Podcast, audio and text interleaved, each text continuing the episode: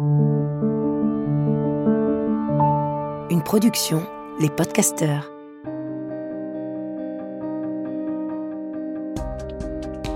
Bienvenue dans le podcast Cool Parents Make Happy Kids, le podcast pour kiffer sa parentalité. Je suis Anna Aeti et chaque semaine, j'ai le plaisir d'interviewer Charlotte Ducharme, coach, conférencière et auteur, qui vous partage ses réflexions et vous livre ses meilleures astuces testées et approuvées. Dans ce podcast, toute ressemblance avec des personnes existantes n'est pas fortuite, puisque chaque thématique s'appuie sur un témoignage d'un cool parent, comme vous. Cette semaine, on se retrouve pour parler des différences d'éducation qu'il peut y avoir entre les deux parents, et plus particulièrement lorsque les parents sont séparés. C'est déjà un sujet qui peut être une source de conflit lorsque l'on est en couple, mais quand on est séparé, le challenge est encore différent. Comment accepter que l'autre fasse autrement Comment accepter que l'on n'ait plus forcément la main là-dessus Emmanuel, divorcé et maman de deux jumeaux de 6 ans, nous partage son expérience.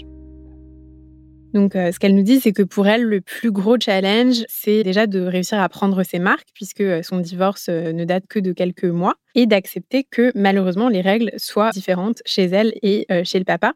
Elle nous dit qu'elle euh, se dit que ça doit sûrement pas être très facile pour ses enfants et qu'elle a peur qu'ils euh, s'y perdent un peu entre les différentes règles, les différentes ambiances, les différents rythmes et que pour le moment elle est en plus dans une phase où elle a du mal à être en contact avec son ex-mari et donc elle a mis en place un cahier d'échange pour pouvoir échanger avec lui sans avoir besoin de, de trop parler en direct et que pour le moment elle a plus l'impression voilà, de subir ce divorce et qu'elle a peur que ça se répercute aussi euh, sur, euh, sur ses enfants potentiellement, notamment au niveau de l'éducation. Déjà, est-ce qu'il y a des, des choses qu'on peut mettre en place avec euh, notre enfant pour qu'il puisse comprendre que les choses vont être différentes chez l'un et chez l'autre? Déjà, Emmanuel, je pense que le divorce est une des périodes les plus compliquées pour beaucoup de couples aujourd'hui. Donc, je pense déjà que tu peux avoir euh, beaucoup euh, de douceur envers toi et de se dire que voilà, ce que tu vis est pas simple et euh, tu fais déjà beaucoup et petit à petit les choses vont évoluer, mais être aussi indulgente avec toi, je pense, ou en tout cas bienveillante.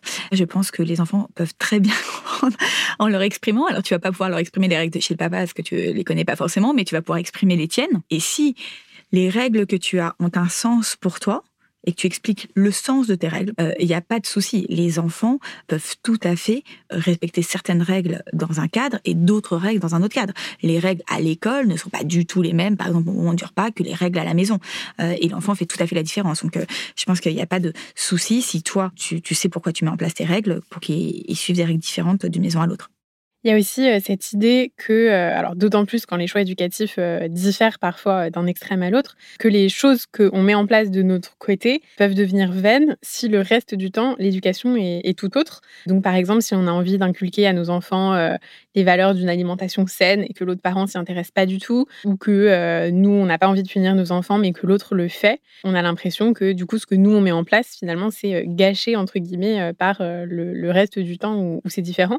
Qu'est-ce que tu penses de ça est-ce que euh, tu penses que c'est vain pour autant ou que euh, ça apporte quand même euh, des choses? C'est vrai que ça demande une, acceptation que les choses ne soient pas comme on voudrait. Et, là, vraiment, il n'y a que l'acceptation puisque tu n'as pas de pouvoir sur ce qui se passe de l'autre côté. Mais ce qui est certain, c'est que il n'y a pas que du bon et que du mauvais. C'est-à-dire que ton mari ou ton ex-mari n'a pas 100% tort de lui donner ça à manger et toi, tu n'as pas 100% raison de lui donner ça.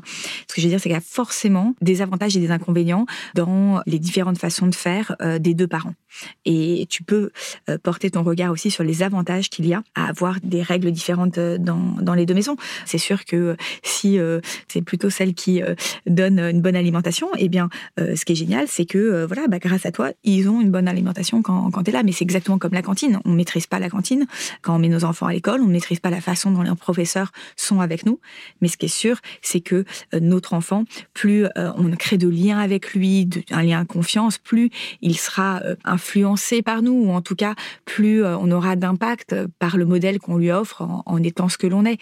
Évidemment que c'est pas vain, et je pense que c'est aussi une richesse pour notre enfant d'avoir différents modèles et de pouvoir voir au fond de lui qu'est-ce qui est juste pour lui.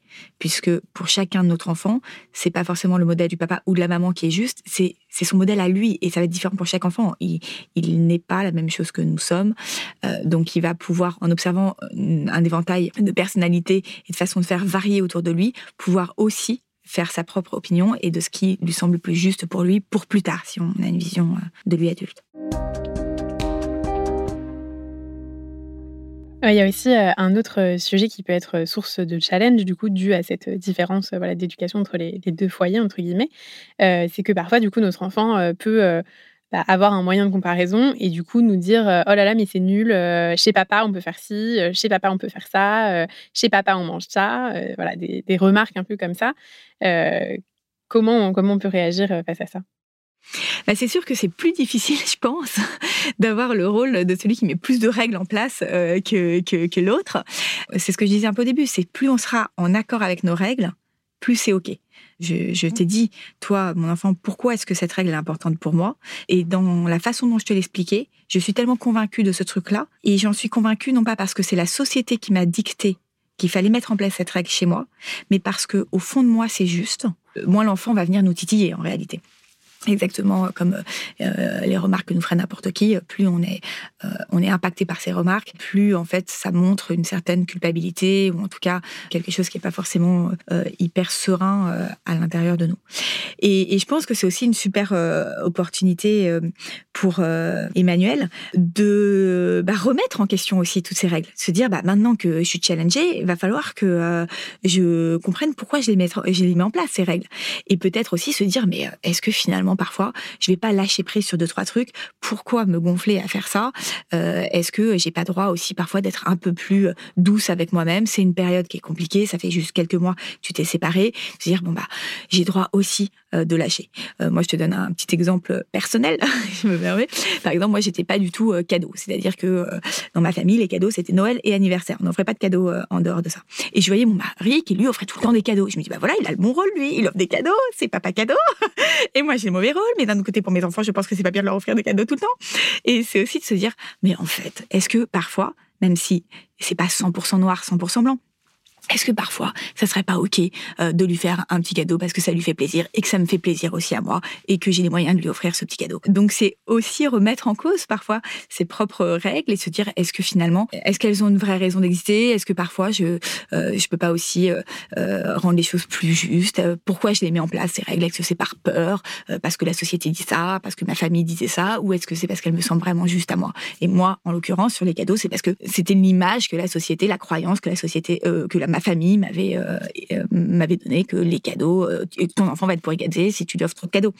Et donc, voilà, remettre en cause ses croyances aussi, parfois ça a du bon. Et je pense que le divorce a aussi cet avantage, entre guillemets, de se dire, de, de pouvoir se repositionner par rapport à l'éducation qu'on donne à notre enfant. Tu parlais de, de lâcher prise, justement.